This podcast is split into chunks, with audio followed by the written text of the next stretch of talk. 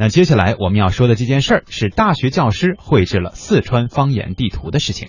唐代诗人贺知章曾经在《回乡偶书》当中写下“少小离家老大回，乡音无改鬓毛衰”。少小离家，两鬓已经斑白的他呢，终于重返故里。所幸当年熟悉的乡音未改，让人真是感慨万千啊！而一千三百多年后的今天，幅员辽阔的中华土地上，我们的方言却正在慢慢的消失。我们先来听一段录音。他们老汉儿在临死的时候。把他们两个喊到面前说：“老大，你老汉儿今年怎么？”听不太懂吧？应该咱俩，咱俩听不懂。但是我们有川渝地区的朋友，我不知道是不是可以听懂。嗯，可能年轻人在听这样的方言，也会觉得有那么一点困难，有点陌生了哈。对，刚才我们放的这一小小段的这个录音呢，是四川成都附近永宁镇的一位七十多岁的农民，用当地五十年前的方言讲述的一个关于两兄弟分家的故事。他的录制者呢是四川师范大学文学院的教授周吉徐。从二零零七年开始呢，他的团队就开始对四川方言的调查和研究了，而且一做就是八年的时间。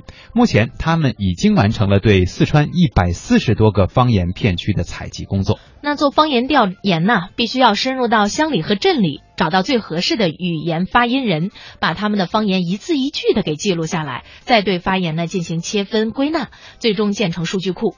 周吉徐教授接受记者的采访时说，团队里大多是九零后的研究生，要想把乡镇里的方言找准找好，那必须经过较长时间的专业训练。一般的学生是不行的，他必须经过语言学的训练，一个要有语音学的知识，一年级整个要上一年的课。一个是本身的汉语音译学的知识，以及方言学的知识，至少要有这三门课的训练，还要去实践。我们先要在学校里做练习。一般调查的呢，尽量用我们四川的同学对自己的方言呢，真实的有第一感觉。然后呢，到相应的地方，比如说发言人现在给他讲了普通话里面的词了，讲了不地道的词了，他能分辨。所以这些九零后呢，在这种条件下再下去。那么学生培训好了，而真正能够懂得发音的人去哪儿找呢？周继徐说，他们选中的发音人必须要满足几个条件：要土生土长，没有到外地长期生活过的当地人，七十岁以上的男性，文化程度不能太高，不能受普通话的影响过大。也不能太低，否则呢可能会不认识方言当中的那些字。那这样苛刻选出来的发音人呢，必须在去之前就物色好了。在当地政府、朋友和亲戚的帮助之下，学生们带着介绍信下去，找到发音人并不难。但最难的是让他们对着话筒念完一份三千五百字的录音文本。这个过程对老乡们来说，真的是既枯燥又漫长。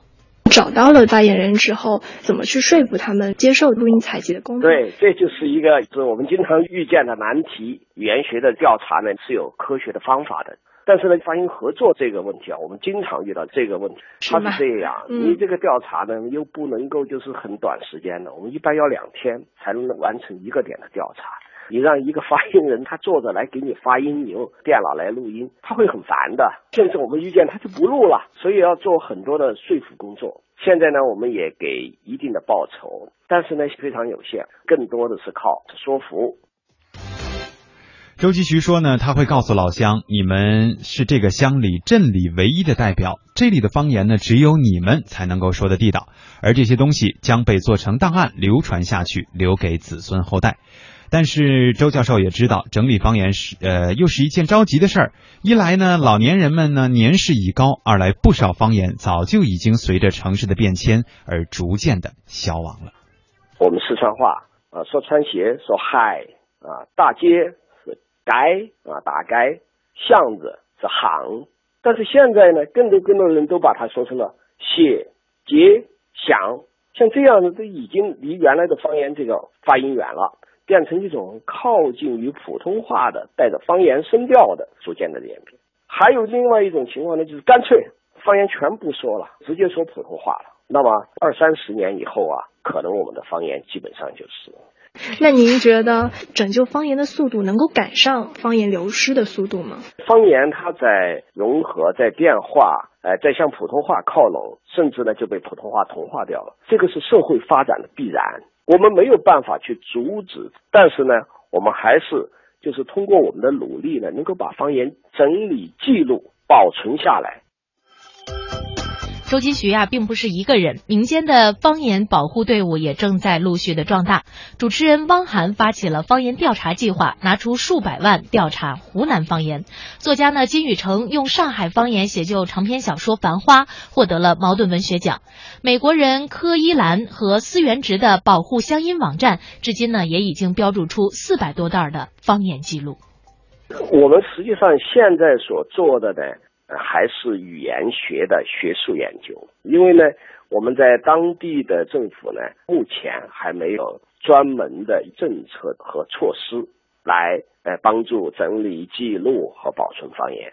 但是呢，我们现在呢，就是先做起来吧。实际上还有很多的工作要做。你把这个语音数据库做了，那么还有词汇呢，还有语法呢。这些呢都是非常丰富的，需要大量的人去做。我们现在呢，在语言学方面，人才或者是经过训练的语言学的学生还是少的。我们国家呢，相对的语言学的发展要落后于其他的发达国家。